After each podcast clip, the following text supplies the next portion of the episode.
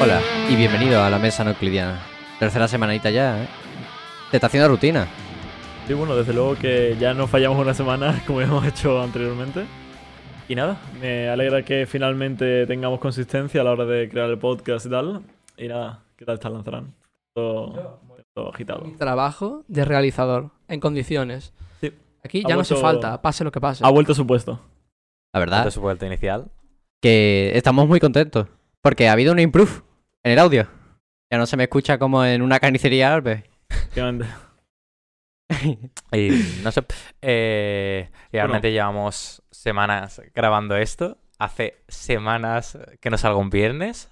Eh, y, y bueno, luego, hem- hemos de comentar una cosa y es que el tema de los viernes ya no son como un día a la hora de No, la es- gente normalmente sale de fiesta, sale Sí, con sus sí. amigos. No, nosotros grabamos podcast. Es o viene de podcast o viene de casita. Eh, ya no hay sábado. Y ya Viernes. está, no hay más. Es trabajo, los viernes es trabaja. sí, no, el viernes estoy más estresado que los demás días de la se- la semana. Estoy como, guau, ahora que hora vamos a casa de Felipe, tal, como... Pero yo no, yo no lo veo como un estrés. Porque al final, bueno, sí, no tengo ese factor de moverme. Pero al final tengo que moverlo todo en mi casa y tengo que reordenar todo. No, pero, Pero a mí, yo- a mí me hace ilusión. A mí A me, a mí me yo lo que iba a gusta. comentar, a mí me hace ilusión. A mí realmente el hecho de moverme y trasladarme a otro sitio para grabar un proyecto, al fin y al cabo, a mí me motiva. Me gusta. No, y además mm, me gusta ver el improve. O sea, Sí, me, sí. me- me pone muy feliz escucharme con tanta calidad. Es como esos puntitos que hacen que el viernes valga la pena. Y, y, Álvaro, entre estar en tu casa sin hacer nada y grabar un podcast, mejor grabar el A ver, también te digo que tampoco estaría haciendo absolutamente nada. No estaría jugando al LoL probablemente, pero bueno. Que Sí, es, algo bonito. Es algo bonito el Es muy tener un proyecto bonito. con Y la amigos verdad- y que tenga un día dedicado a ello. La verdad que mm, cada semana esto mejora y la verdad que eso me pone muy feliz personalmente. Y yo creo que a todos los de la mesa coincidimos que está saliendo todo demasiado bien. O sea, menos Sí, dos hombre. problemitas. Desde luego, después de los problemas que tuvimos al principio, el tema de audio, el tema de las cámaras y tal, coño, el ver que finalmente estamos aquí, que se nos escucha todos bien, que tenemos cámaras, ten- nos, nos podemos escuchar nosotros mismos, ya no se nos cuela por otros audios. El simple hecho de que se haya convertido en un podcast que no sea algo cutroso, ya es, es algo bonito. Hombre, y sobre todo, eh, recordar ese vídeo a 480 en el salón de mi casa. Bueno, eh, Eso es historia. esa es es historia. eso nunca lo visteis, pero hay un podcast de eh, nosotros mismos en el salón de, de su casa con una cámara, con la cámara que tenemos secundaria, eh, la que se ve ahora mismo a Felipe y a Lanzarán, lo que- la gente de YouTube está ¿Esta viendo, cámara? que la tuvimos incluso que mejorar porque se veía horrible. Imaginaos esta cámara mucho más lejos y a cuatro personas, era Y, horrible, era y horrible. compartiendo micro. Había dos con- compartiendo No, micro. y a, a más Henry, eh, esta Mm. cámara, ¿vale? Y sin focos ni nada. Sí, sí, sí. Por defecto, esta cámara eh, hace un desenfoque que hemos quitado y hemos arreglado y ahora se ve bien. Pero tú imagínate, eh, con un desenfoque en medio de un salón con una luz horrible y un micro compartido que se cortaba cada dos frases, horrible. Era horrible, era horrible. Pero bueno, Bueno. ya estamos aquí y yo creo que después de esta pequeña introducción para el tema de, mm, De nosotros del mismos. podcast y tal, eh, vamos a pasar ya a las noticias, ¿no, Nicolás? Sí. Sí, em, que básicamente empezamos la noticia más como una apuesta a futuro que como lo que significa ahora, que es que se ha confirmado el GTA 6. Está confirmado. Fue de 2013 que salió el GTA V, ¿no? Sí, sí, Nueve años ha tardado en Nueve Pero confirmarse. que lo que han dicho es estamos preparando el GTA 6 XD. 500.000 likes, ¿no? En plan, no Estamos han dicho preparando mucho. el siguiente juego de GTA. O sea, no, Sí. no la han nombrado Sí, no la han GTA nombrado. 6. Puede que todavía sea y además de Vice City. Efectivamente. A ver, yo creo que sería eh, una, una cerdada, cierta cerdada, que lo dejen caer tan así, tan vasto, y que después saquen otra cosa. Sería muy cerdo. A ver, todos los de aquí sabemos, obviamente, que si hubieran, si van a sacar un Vice City, lo hubieran anunciado como un Vice City. Sí. Pero están metiendo ya el hype. O sea que... La- igualmente, con el tema de los remasters ya hicieron el tema de San Andreas y tal, que lo dejaron más. No fue un estamos trabajando en un nuevo GTA, sino fue un vamos a hacer remaster, vamos a hacer un remaster del GTA San Andreas. Sí, que cuando van a hacer un remaster, normalmente lo dejan claro. Entonces yo creo que están metiéndole mucho hype para sacar un Vice City. Sí, sí. No, lo que sí que puede ser es un juego orientado en, en el mismo lugar donde estaba, donde, bueno, donde sucedía la historia de Vice City. Eso es muy posible. El mapa del Vice City es de los mejores. ¿Tú qué piensas, Nicolás? Em, yo creo que seguramente sea un GTA 6, obviamente. Em, pero puede que sea en Vice City, ¿eh? Yo que ahí le has dado la clave en que puede que sea en Vice City. Pero yo no tengo muchas esperanzas de que tengan muchas cosas preparadas. Yo creo que sobre todo estos últimos años han estado mucho con el de Detention 2, que es que la gente dice mucho, no llevan yo que sé cuántos años se saca un GTA. Pero es que han sacado el de Detention 2, que eso es casi sacar otro GTA. Entonces, no creo que tengan mucho preparado. Yo creo que mínimo 2024-25. Sí. Y a ver, a ver, A ver, pero está bien porque ya están metiendo el hype. claro. O sea, yo ya estoy ansioso por ver cómo va a ser el GTA 6. Y por Y- cierto. Oh, perdón, sigue. No, y mm, después de todos los fanmates, de todas Eh, esas, todos los esos recortes de- horribles de, Es- mods del GTA, me ha puesto muy feliz, Sí, personalmente. Por cierto, me gustaría comentar una apuesta que se ha comentado mucho, sobre todo en Twitter. Eh, ¿Os gustaría que volviese el tema de los tres protagonistas que hay en el GTA V? ¿O os gustaría que fuese un solo protagonista como los Yo- anteriores? Yo creo que de aquí soy el que más he jugado la campaña del GTA. Sí. Literalmente, creo que el 90% de mis juegos en la campaña. Y si sale GTA 6, jugaré primero la campaña y luego al online. Posiblemente sea el único. Entonces, mí la campaña es un puerto que me gusta mucho, los juegos modo historia. Entonces, tres personajes me gustaría. No sé cómo lo harán, la verdad. A ver, las fórmulas que funcionan se repiten, pero no sé, es que hay mucho contraste. O sea, no es lo mismo tener un personaje que tener tres y la trama se, se diversifica más. Sí, bueno, al fin y al cabo, el propio hecho de que haya tres, tres protagonistas, pues te desvía muchas veces de la historia. Estás jugando a una cosa y a lo mejor te distrae de lo que le está pasando al otro personaje. Los cambios son un poco bruscos. Habría que verlo, habría que verlo. Siempre, bueno, claro, siempre que tenga una buena gestión, todo perfecto. Pero hay gente que se quejaba en el GTA V por el tema de que se distraía a la hora de tener las tres historias. Igualmente, a mí no me importaría que volviese la fórmula de los tres protagonistas o más. Sí. Yo- Más a lo mejor ya sería demasiado. Yo volvería un poco a GTA 4 porque eh, creo que GTA 5 ha vivido mucho más de su online. GTA 4 no sé si tenía online, ¿eh? no sé si me... No estoy Eh, seguro. sí, hay servidores Sí, de puede roleplay. que hubiera, pero bueno, el GTA 5 la gente se lo compraba por el online, no jugaba la historia. Pero el GTA 4 fue sin duda, marcó un tiempo y era pura historia casi. Entonces yo volvería un poco a tener esa historia porque GTA 6 va a vender un montón de copias individualmente de que no tuviera campaña. Pero ya que se nota, porque se nota muchísimo que a Rockstar le encanta hacer campaña, es que le gusta mucho más, a eso le que vería Detention Sí. 2, espero que la campaña esté al nivel, la verdad. Yo espero que se esfuercen en el online. Porque es que el online del GTA V, siendo lo que ha sido y siendo muy bueno, una de las mejores online que, que existen y que han existido, me parece muy simple. O sea, al final, al cabo, eh, lo único que podías hacer es, vas, te compras un arma, eh, haces las misiones de, de robar bancos y tal, matas a tres tíos y ya está. Y después de eso viene instalarse el cheto y pasarse todas las demás horas chetando. O sea, yo creo que el online del GTA V pierde su sentido muy rápido. Además, puede que Rockstar no le dé mucha importancia en el GTA 6 a la campaña, teniendo en cuenta que casi todo el mundo juega al online. A lo mejor pierde un poco de importancia. Pero yo creo que decepcionaría mucho. Yo creo que no, no creo que le bajen a la hora de. Del, o sea, no creo que bajen el nivel a la hora de la Ah. campaña del GTA V. Ya- Sobre todo que es que lo que yo veo es que Rockstar siempre ha hecho juego de campaña. Es que Sí, se nota que le es lo que yo gusta. también estaba que no pensando. es Blizzard, ¿sabes? Si tú me dices que es Blizzard con el Call of. Duty, me lo podría estar, me lo creer. podría creer porque básicamente Blizzard siempre se ha centrado sobre todo en el online. Pero un Rockstar que vive por y para la campaña de su juego, no creo que lo vaya a hacer de menos en el GTA 6. A mí me encantaría que hubiera una diferenciación muchísimo más grande de la que había a lo mejor en el GTA V a la hora de la campaña y el, y el online. O sea, me gustaría que a lo mejor metieran más funcionalidades en el online, eh, la campaña se la currasen de verdad y, y que no hubiera ningún tipo de problema. Eh, os lanzo una pregunta a cada uno. ¿Creéis que va a estar a la altura de las expectativas del GTA 6? No. Personalmente. No. No. ¿Todo el mundo de acuerdo en que no? A ver, es que eh, es un juego que vas a atrasar entre juego y juego 12 años. Y tienes una joya como el GTA V de predecesor. O sea, la gente se cree que va a salir el GTA 6 y va a ser eh, Jesucristo de los juegos. No, hay que, hay que tener compresión. Va a ser un juego, un buen juego, seguramente. Y va a estar a la altura de un triple A.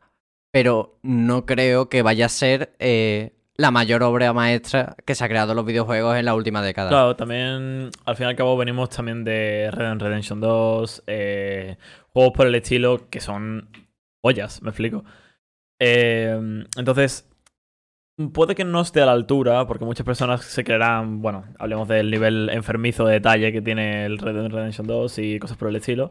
Puede que no esté a la al altura, pero es lo que tú has dicho, es lo que tú has dicho, eh, que probablemente sea un muy buen juego. Sea un muy buen juego y que a la gente le va a gustar, desde luego. No creo que nadie se vaya a llevar las manos a la cabeza por el juego. Porque aparte creo que Rockstar es un juego, es una, una compañía que no le importa trazar el juego dos años más exactamente y igual. sacarte A ver. unos detallitos de mierda. Es que en el, en el punto en, en el que está GTA 6, que ya hemos esperado 13 años, esperar 15 no le va a importar a Nueve nadie. años, sinceramente. 2013. Salió en 2013. Ya, ya. Por eso. Pero te quiero decir, Que que no va a salir sí. este año. Ya, ya, sí. En plan. O sea, Que si han esperado punto- nueve años, pueden esperar No, otros sí, cinco. sí. En el, en el punto queda, que te ¿eh? digo, si ahora dicen, vamos a atrasaros el GTA para sacaros lo mejor, yo creo que la gente lo entendería. Ah, y evidentemente. no habría mucha polémica. Aparte de los típicos gamers que lo único que quieren es el juego rápido para pasárselo en dos días. No pasaría lo mismo que pasó con el Cyberpunk. Que el Cyberpunk No. la gente se le echó mucho al cuello a la hora de atrasarlo y tal, y pasó lo que pasó. Sí, pero es que mucha gente ha dicho no GTA 6 se va a amar con Cyberpunk, en plan, de que van a generar muchas expectativas y luego no van a cumplir. Es incomparable CD Projekt, que sacaron The Witcher y The Witcher 2, que son juegos normalitos, y The Witcher 3, que sí es un juegazo, pero era más el momento, como lo sacaron. Sí, bueno, que tiene No. un hit solo. Sí, o sea, no se podía tener tanta confianza. Y Rockstar, después de The Redemption 2, nadie puede dudar que va a ser un juegazo. Sí. Pero eh, las expectativas también dependen de cada uno. Por ejemplo, para mí, con que el GTA 6 sea un mapa más amplio, que tenga más posibilidades, por ejemplo, que tú en la campaña puedes entrar en muchos más edificios, que tenga mejores gráficos y más cosas, para mí estarían las expectativas. No necesito que sea algo muy, muy, muy espectacular. Simplemente con que mejore el GTA 5, para mí estaría bien. Y ya está, yo creo que el GTA no hay que comentar muchas cosas más. O sea, el GTA 6 va a ser un buen juego. Yo confío en la campaña porque es Rockstar.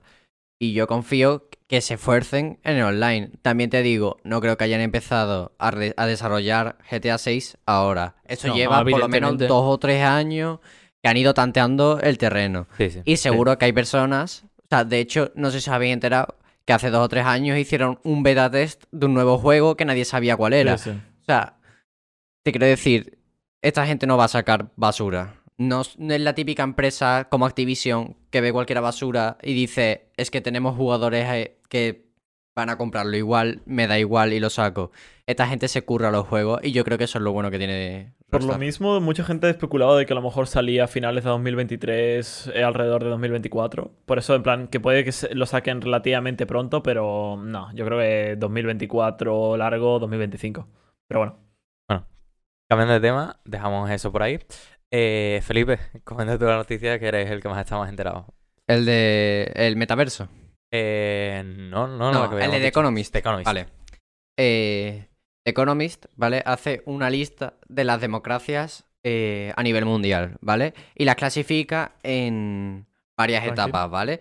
La máxima etapa a la que pertenecía España es democracia plena. Ahí está Reino Unido, por ejemplo, Estados Unidos, eh, bueno, todos los países que nosotros consideramos eh, desarrollados, ¿no?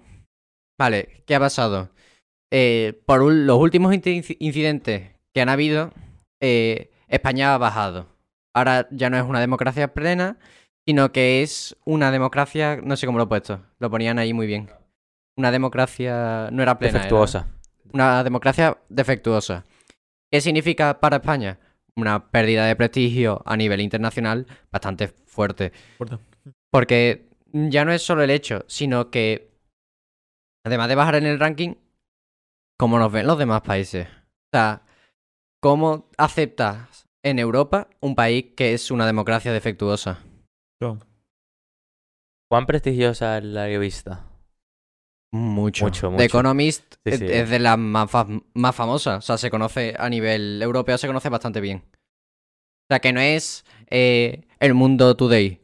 Plan, que no, que no van a decir eh, España es una dictadura porque no lo sacamos de los cojones. Es una, una revista bastante prestigiosa y de hecho ha impactado mucho en los medios de comunicación a nivel, a nivel A nivel de país y a nivel internacional también se han hecho eco algunos periódicos. Pero ¿por qué exactamente ha bajado? Todo esto se debe al problema que hubo el, con un tema de una votación. ¿Se lo puedes Bueno, explicar? PSOE. Es, es que no quiero dar la chapa, pero esto viene por, bueno, varias cosas. Aparte de que vivimos a base de decreto ley, que eso ya es un poco XD.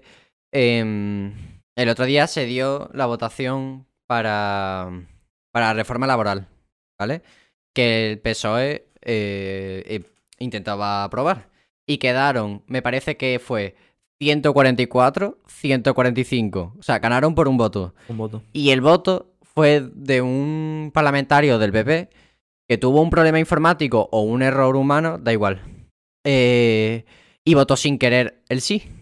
Entonces, en esos casos, el, el Parlamento crea una mesa con, bueno, una mesa conjunta y decide qué hacer. Normalmente se repite la votación porque se considera que si ha sido un error, bueno, pues ya está. Y además no se, se comunicó antes de que salieran los resultados de la votación. O sea que, eh, que no fue una cosa de nos arrepetimos a último momento. Entonces, en vez de hacer eso, la presidenta de la Cámara, eh, oído sordo para beneficiar a un partido de la Pues Cámara. ¿Qué os parece? Em, el primer punto sería comentar eh, el, que, el youtuber que tú y yo hemos hablado muchas veces. De Rubén Gisbert. hasta qué punto España es una democracia. Eso es lo primero. Pero dejando ese punto, em, ¿de qué partido es la, es la presidenta de la Cámara? PSOE. Porque, porque es que si puede beneficiar de esa manera No. a... El punto de la presidenta de la Cámara es precisamente que no puede no beneficiar a nadie. O sea, supuestamente la presidenta de la Cámara lo eligen entre todos los partidos. O sea, es es una votación entre todos los parlamentarios y se sube. Claro, pero como hay más del PSOE, dudable, ¿no? Bueno, sí, pero no tiene por qué. En plan, es lo que yo siempre digo. O sea, ¿quién controla a los políticos? Si los controlan los propios políticos, ¿qué pasa? ¿Ahí, ahí el descontrol? ¿Qué pensáis? ¿Cómo veis eh, este acto en sí? Plan, que haya bajado uno en la lista de democracia. Bueno, al final es el reflejo de los actos que está haciendo.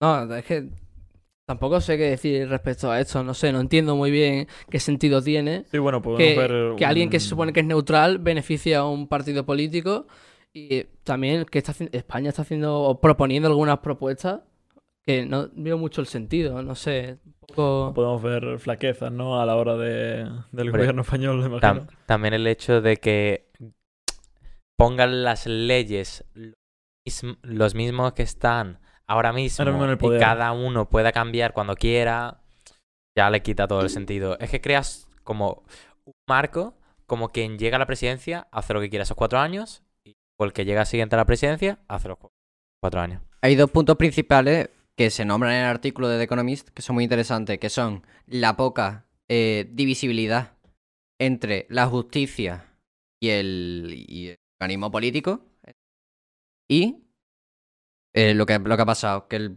una presidenta de Cámara pueda beneficiar a quien quiera. Entonces, Bueno, el acto creo que no hace falta discutir que es, es un acto Eh, eh, inconmensurable. plan, no debería de estar comprendido dentro de una democracia plena y menos una democracia plena que está eh, a nivel europeo. Lo que yo no entiendo es tras esa, entre comillas, violación de la ley, ya que no se ha seguido un, El protocolo habitual. un protocolo, supongo. ¿no? Eh, mm, lo que yo no entiendo es como no sea. En plan, coño, se- a la gente se le habrá echado al cuello, imagino, ¿no? Sí, sí. Y no se ha hecho nada. Sí, ella ahora mismo tiene que o rectificar o lo, o lo mandan a juicio. Ah, eso, Es que es eso un acto eso ilegal. mucho más Es que Vale. no, no Gracias. cabe. Tiene en más mi sentido cabeza, En mi cabeza no cabe como una persona que está para mediar se pone de parte de alguien. Es que No. no, es, no, es- no es- no debería de ser ni comprensible. Al fin y al cabo es, un problema humano, ¿no? Un- que tú defiendas cierta, ciertos derechos o cierto partido y estés en una posición subjetiva es, es algo es muy complicado de gestionar, pero ahora, el hecho de que esto se dé es... En plan, y, y te pillen. Lo peor es que te pillen, porque bueno, eh, se puede... En plan, imagino que se habrán dado mi- muchos más casos en los cuales no hemos llegado a saberlo, ¿no? Ya no estoy hablando del, del PSOE, E, ni del PP, ni nada, sino en general en la política habrá habido casos en los cuales gente de su mismo partido se ha beneficiado a ellos mismos. Pero eh, el problema es como si te pillan y no hacen nada, es, es- es, al fin y al cabo, ¿qué diferencia eso de una No le- dictadura? Lo peor de todo esto es que no le va a pasar nada. O sea, eres, eres completamente consciente que esto va a ser un paripé, la van a llevar a juicio, en el juicio pues pondrán a un juez amigo y ya está. O sea, es que no, o sea, se llevan las manos a la cabeza y dicen, pero ¿cómo? No sé qué. Y el máximo organismo judicial lo determinan los políticos. O sea, Es que eh, eso de que dábamos en primaria de que los tres organismos están separados, tal, que no lo están. No lo es están. que alguien que está en el poder puede hacer lo que quiera casi. Pero eso es un problema. Mira, lo de lo judicial ya no tiene nombre, eso no. Pero es que el Senado, el, el Senado y la Cámara comparten partido. O sea, no hay diferenciación entre el Senado y la Cámara. O sea, son el mismo partido. Si en el Senado hay mayoría del PSOE y en la Cámara hay mayoría del PSOE, el PSOE gobierna. En plan, no hay ningún organismo regulatorio real. Y Claro. ahí es- de, de ahí el problema. Y de ahí, pues, le tomó la palabra a Rubén Gisbert y hasta qué punto somos una democracia y no una partitocracia plena. A, a mí ese hombre me partió el culo, la verdad. Cuando vi el primer vídeo dije, es que tiene No lo una... Es que cuando habla él, dices, si es que... Porque hay otra gente que me suena como más... Como que te está intentando meter tus ide- sus ideas sin que realmente sean ciertas o es lo que piensa, pero es que te lo analiza todo tan bien y dices, joder. Es, No, Es que Hay muchos Casi. que a lo mejor te intentan adoctrinar, pero él como que, por lo que estoy escuchando ahora mismo, no lo conozco, la verdad, eh, te explica, realmente analiza lo que pasa, ¿no? sí, A eso es lo datos chulo. objetivos. Claro, eso es lo chulo de Rubén Gisbert. Porque tú ves, por ejemplo, Roma Gallardo. Roma Gallardo es que parece que te está metiendo Sí, parece ideas. que su idea Pero es la que es, idea y es la única. Es, Es más de broma. Y el, el análisis, a ver, que yo respeto mucho a Roma Gallardo, pero lo veo un poco pobre. En el sentido de que yo entiendo que su personaje va más por ser un puto nazi. Pero A ver, no en el sentido... Ver, no, No, en el pero- extremista literal de la palabra. Sí. En plan, ser un extremista. Claro, más bien ir, a contracorriente. Ir- mucho de, de fronteo, ¿no? Está. Entonces, em, yo cuando escucho a Rubén Gisbert, escucho a una persona preocupada de verdad que está haciendo cosas aparte de reivindicar, porque él tiene una plataforma que se mueve a, a lo que a su objetivo de que, que no vote más de la mitad de la población. Entonces, yo, a mí, cuando veo una opinión de ese señor que me explica también todo y que todos los datos que me dice son comprobables, digo, Que Lo que yo no... Yo, cuando conocí a ese hombre, yo primero que pregunté es, ¿cómo no hay gente como él, como él, en la política? Es que, ¿cómo gente tan inteligente, tan bien preparada, que tiene tan buenas ideas, que el pueblo apoya? Porque la gente, si conociera más Porque ideas, hay. definitivamente la, la apoyaría. Eh, no la hay. En plan, al... a- Porque a verla la hay, pero es que no la vemos. No, no, es que La no llegan cara- ahí, va. A ver la hay, pero no llegan. Ahora mismo el sistema político es eh, una escalada de chupaculos. plan, no hay, no hay opción media. No es puedes subir por aquí, pero también puedes subir por aquí porque puedes presentarte tú solo a unas elecciones. No, tú a las elecciones te tienes que presentar con un partido. No puedes presentarte tú como persona para irte al Congreso e intentar defender tus ideas. No, no. Tienes que estar dentro de un partido. O lo creas o te unes. ¿Sabes? Y de ahí el extremismo que yo, el extremismo que yo me parece que ha, provocado que bajemos en la escala de, de Economist. Yo creo, para terminar, que los políticos personas que tuviesen un papel importante deberían de ser personas muy inteligentes, que tuviesen estudios, pero carrera o lo que sea que te demuestre que esta persona dice, vale, este tío no, no te va a robar, o que esté más preparado, porque que hay mucha gente... esta persona está capacitada para gobernar. Exactamente, ¿me hay muchos que son muy ineptos. Por Entonces, mucho que no es gobernar, es gobernar. Yo lo, lo estaba pensando porque esta tarde un, un familiar mío que trabaja en la administración pública me ha contado varias cosas que pasan en su empresa. En su empresa. Y las empresas y- españolas ya. Y le, pre- y le he preguntado, vale, pero ¿quién regula a, a los a los estos, a los funcionarios? ¿Quién regula a los funcionarios? Y me ha dicho, "Lo- los propios funcionarios. Entonces, ¿qué Sí, punto imposible. tiene? plan, Sí. si, te re- si a ti, que eres funcionario, te regula otro funcionario, es como, ¿qué punto tiene? Bueno, y después de esta pequeña pausa vamos a pasar ya finalmente a la siguiente noticia que es el tema de Facebook. Son dos Sí. noticias. Vamos a empezar por el tema de que Mark Zuckerberg amenaza a Europa en general, ¿no? A Sí, la sí, Europa. em, de retirar la plataforma de Facebook e Instagram de todos los usuarios europeos. Facebook, Instagram y WhatsApp. Bueno, WhatsApp creo que no se ha comentado. Y WhatsApp Sí, también. WhatsApp WhatsApp también sí, estaba WhatsApp dentro. sí. WhatsApp está dentro. Básicamente, nos vamos a tener que marcar un China y crearnos nuestro propio WhatsApp, la verdad. Bueno, a ver, Yo sinceramente creo que en, en el, en el hipotético caso todo el mundo... eh, los mensajes de Apple, ¿cómo se llaman? ¿Qué? iMessage, ¿no? eh, Telegram, sí. Bueno, ¿Qué bueno, cojones? Telegram también. que, mm, que vamos, si nos marcamos en China, yo feliz. Porque no sé si lo sabéis, pero como China tiene como este contrato de que le da prioridad a ciertas empresas, eh, solo deja meter videojuegos donde él quiere. Y ellos tienen un Steam, pero que tiene todo. Tiene eh, todos los juegos de Steam, el LOL, el Overwatch. En plan, tiene un Steam chetadísimo. Claro, porque por ley ellos solo tienen una aplicación de videojuegos y lo tiene todo. Esa aplicación es la hostia, yo la quiero tener. Eh, era WeGame, creo que se llama. Bueno, independientemente. Que básicamente eh, Facebook quiere pasar sus datos que tiene, creo que en servidores europeos, no sé bien cómo funciona, Estados Unidos. a Estados Unidos.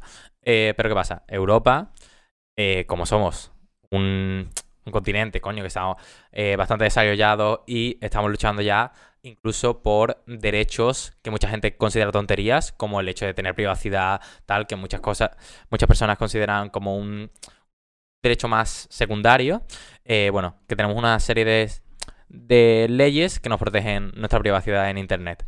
Y parece que Facebook, al pasar esas, esos datos de Europa a Estados Unidos, las está violando. Entonces-. A ver, esto es simple. Eh, si pasa los datos de Europa a Estados Unidos, Europa no tiene el control de los datos. No te creas que esto es eh, vamos a luchar por la privacidad. Ya también. No, plan, esto es un... un- es un- una medida de polla. Plan, eh, ahora mismo Mark Zuckerberg quiere pasarse todos los datos de Europa a Estados Unidos para, para poder jugar con él y poder saltarse las legislaciones de Europa. Pero realmente, es que yo no entiendo muy bien el conflicto, porque no entiendo ni directamente porque Facebook le importa demasiado tener los datos en Estados Unidos o en Europa. No tiene mucho sentido. En Europa, eh, la legislación de protección de datos, como tú Sí. dices, son muy duras. Es decir, puedes jugar muy poco con los datos en Europa. En Estados Unidos eh, son más libres en ese sentido. No se preocupan tanto por los datos. Lo que tú dices es una política más, bueno, privada. pri- eh, nuestras vidas ya no son privadas del todo, de todas maneras, que más da que este tío se lo venda a una analítica de datos, ¿no? Son como más liberales. Aquí te crujen. Aquí, como, como pillen que estás haciendo una mínima cosa con los datos, te crujen. Mercadona, no sé si lo has visto, pero Mercadona ha intentado hacer una base de datos con los, con los trabajadores, con datos biométricos, me parece. Le han crujido 2,5 millones en multa, en una multa. Problema- Simplemente por no poner la las- protección de las datos. leyes de privacidad europeas y imagino que el- eh, allí en el continente americano no, no habrá tantas leyes en cuanto a restricciones. Eh, respecta, imagino que, bueno, claro, lo que tú has comentado, eh, Mark Zuckerberg querrá jugar más con el de poder vender los datos a quien sea o sacarle un partido, de cierta forma. Si no, obviamente no le importaría. Eh, el punto, ¿creéis realmente que va a suceder algo? En plan, que es posible que estas plataformas se mm, salgan de la plataforma, o sea, salgan de Europa. Mark Zuckerberg ahora mismo se está jugando. a- primero, que Mark Zuckerberg Asia no la tiene, porque Asia es imposible entrar por todo el tema que hemos hablado de la privacidad china y tal. Corea mm, todavía es difícil, Japón sí que está más por la línea, pero siguen utilizando como prioridad Line, por ejemplo, ¿no? Entonces el mercado chino no lo tiene dominado. Y ahora, perder un mercado tan potente como es Europa, que prácticamente los europeos utilizamos todo lo que viene siendo de Facebook, no creo que le interese perder casi cuatro- 433 millones de posibles eh, clientes por una simple estupidez como querer jugar con los datos, ¿sabes? No sería, no sería un movimiento inteligente. Yo no creo lo hagan ni de coña. O sea, la cantidad de eh, de cosas que maneja Europa, que sí que Estados Unidos es el king y todo lo que tú quieras, pero Estados Unidos, Europa es un comprador muy importante. Em, o sea, yo, yo pienso que Facebook se va a echar para atrás. Eso primero. Eh, Europa no creo que ceda, porque Europa al final no pierde mucho, sinceramente. A lo máximo tiene que haber otra aplicación que sustituya y tal. Eso sí, va a haber entonces meses de caos de... Imagínate que Facebook dice, tengo la polla enorme, me voy. Y años, eh, van a ser meses de caos de... oh, vamos a descargarnos Telegram, hablamos por Twitter. Guau. un meses sería más Yo- A mí me encantaría eh, que quitasen todas. Veo, veo muy cerca la vuelta de 20, ¿eh? Sí, sí, eh. Que, bueno, lo que iba a comentar eh, es, muy, es muy improbable que suceda. Es simplemente una amenaza un poco vacía, si te soy completamente sincero. Aparte de la situación en la que está Meta actualmente, no, es- no está en su mejor momento, que digamos. Ya no solo por la pérdida de, mm, de usuarios, sino también por el tema de, mm, de eh, ciertas denuncias que se han dado. Y con esto vamos a hilar el primer caso de violación dentro del propio metaverso. Dentro de un metaverso. ¿eh? Efectivamente. Me gusta cómo sale la- la- Bueno, eh, comentar la noticia por encima. Una. se- Bueno, no sé, una, ch- una chica británica, ¿no? Sí, sí. Una chica británica denuncia. Británica. Denuncia que un grupo de avatares masculinos la han violado dentro del metaverso. A ver, esta noticia parece coña, la verdad. Yo la he leído. eh, Bueno, no y es la primera. ¿eh? O sea, que yo sepa, ya ha habido denuncias dentro del metaverso por Sí, comentarios. por O- no, comentarios. hubo una que yo recuerde que era por eh, un avatar que al parecer como que hizo el amago, como hizo el gesto de tocarle el culo a, un, a otro avatar, un avatar femenino, sí, sí, y lo denunció. Pero Bueno, creo que Pero en este sería- caso es eh, violación. Pero- Esta- este caso es violación. Y lo peor de todo esto, y lo peor para Mark Zuckerberg, es que ha sido dentro de, eso, de, su, de su metaverso. O sea que Mark Zuckerberg lanza amenacita y se come una polla enorme en su metaverso. Pero eh, lo grave de todo esto. Vale. Eh, lo grave de todo esto es. Porque hay una opción dentro de un metaverso para violar a una persona. A ver, a plan. ver, eh, creo que sería importante explicar lo que es el metaverso, porque puede que haya gente que no sepa lo que es. A ver, el metaverso es, por así decirlo, un universo virtual que se mueve por criptos. Por cripto, por NFT y por Uh, bueno, todo lo que viene siendo. Desacuerdo, Ah, ¿eh? pero Sí, sí, ¿eh? Sí, o sea, sí se mueve, pero no es el flujo principal. No entras al metaverso para vender NFT.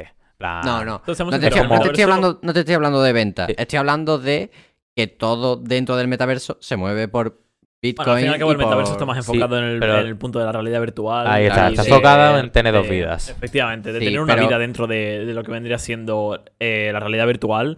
Y no es solo, creo que no se basa solamente en videojuegos, sino también están ahora mismo eh, tratando de recrear incluso eh, lanzamientos, como por ejemplo hace poco el Samsung Unpacked, que no sé si ya se dio, pero mm, quieren crear o recrear la tienda de allí de, de Samsung de Estados Unidos en, en un modelo 3D y poder estar allí y cosas por el estilo. Bueno, el punto es que el metaverso es una zona donde quieren compartirse una vida virtual junto con tu vida diaria. Sí, pero lo que yo digo, todo dentro del metaverso se compra con Bitcoin. Sí, Y de hecho, el mercado de NFT no es pequeño. O sea, y no hay es- juegos NFTs Sí, sí. Sí, sí. Que no es una cosa secundaria. Que la mayoría más. del pastel ahora mismo se mueve por los NFT y los Bitcoin. Bueno, los Bitcoin Porque no, la auge. cryptocurrency en, en general. En plan, ahora mismo el proyecto está muy bonito. O sea, sí, muy bien, doble vida, todo lo que tú quieras. Pero ahora mismo la gente que se mete es para hacer manitas con el avatar, porque le parece sí. gracioso. Y, Y para criptos. y para cripto. Pero Y NFTs, sí, sí. el metaverso que es realidad virtual, una aplicación. Realidad o- virtual. Tú imagínate, ¿has jugado Explícame. alguna vez a Rec Room? No, pero se, A Jabotel, más fácil. Jabotel, lo conoce todo el Rec, mundo. Rec Room es que encima tenía ese apartado de realidad virtual, por eso lo digo. ¿Sabes lo que es Rec Room? Sí, sí. Pues es muy parecido. Es muy parecido. Solamente que también hay. mm, Como ha comentado mi compañero Felipe, el tema de NFTs. Eh, hay gente, hay varios, que han desarrollado un eh, juegos NFT, los famosos eh, Axie Infinity, eh, Plants vs. Undead, muchos juegos NFTs que se basan en el Play to Earn, que Sí, es básicamente juegas y ganas criptos. Dentro de la realidad virtual. Dentro de la realidad virtual. Vale, vale. Entonces, claro, eh, el punto es que hay muchas personas que. Bueno, hay muchísimas personas que van tras la caza de estos juegos, del Sí, Play sí. to Earn y cosas por el estilo. Entonces, como se han generado muchos alrededor del metaverso, sí que es cierto que las criptos han cobrado bastante importancia. Obviamente, eh, quitando el hecho de que todo se cobre en, en Bitcoin, en criptomonedas, lo que sea. Pero volviendo a, a la noticia, sí, sí, sí, tú. ¿qué ¿qué es lo que Volviendo a- pensáis de que eso se pueda hacer en el A metaverso? ver, Es que la, la- la pregunta aquí es, ¿la violación cómo ha sido? Porque claro, Claro. no es lo mismo eh, una violación al uso, que es bastante violento, la verdad, bastante violento y bastante ilegal, eh, y otra cosa es eh, que vengan ocho simios que tendrán 14 años, bueno, no creo que tengan 14 años porque si no, no se hubieran podido meter, que vengan y te digan... Que- ¿Sabes? Lo mismo. Que para mí lo que está es mal llamado violación. Porque en el mejor, en el mayor de los casos que tiene una opción de darle un botón, le das a la X y, y pasa lo que Dios quiera. Que obviamente no. Eh, que más jugando con las mecánicas, con las animaciones, para que parezca. Entonces, entonces es como si llamáramos que yo pulso Shift sin parar detrás de ti en Minecraft y digo, ¡guau! Violación. ¿Sabes? No tiene mucho sentido. Como el T-Bag. No, es, Pero- es, es que es eso. En, Eh, plan, en todos los videojuegos, perdón, sigue. Sí, pero lo que sí es, vale, la violación obviamente no, no tiene sentido, pero el acoso siempre ha sido algo importante, ha sido un hecho dentro de los videojuegos. Y es cierto que entiendo que a alguien le pueda incomodar que haya ocho personas que te siguen todo el rato. Y, mm, y lo que sí quiero comentar es que sí, siempre ha estado ahí, pero es que siempre ha estado ahí. En plan, Ese es el a punto. ver, ese es es que el punto. Es lo, lo que, yo que- quería lo que yo comentar. Y es que no es algo nuevo. League of Legends, en No, Minecraft. pero es que no en es algo nuevo. Pero- Pero, es que ya se inventó la, la situación. El botón de bloquear está para algo. Y creo que el metaverso lo tiene. ¿No puedes se bloquear puede, y ya está? se, se puede hacer en el metaverso. Claro. Pero te quiero decir, como jugador de Counter-Strike, puedo hablar en primera persona de la toxicidad en los juegos. Yo soy una persona tóxica, he visto mucha persona tóxica, pero llega unos puntos en el que silenciarlo ya no es una opción, no porque tú lo silencies y ya está, sino porque es que sabes perfectamente que si lo silencias se acaba. O sea, ya no hay game. Si tú te metes en un, en un metaverso, por ejemplo, te metes y te metes para hablar con no sé quién, imagínate, y ese metaverso, pues hay a lo mejor eh, 20 personas y de esas 20 personas, 12 van para allá y tú creo que para meterse en un metaverso tienes que tener eh, una especie de depósito o una cosa así que acredite que tú puedas meterte.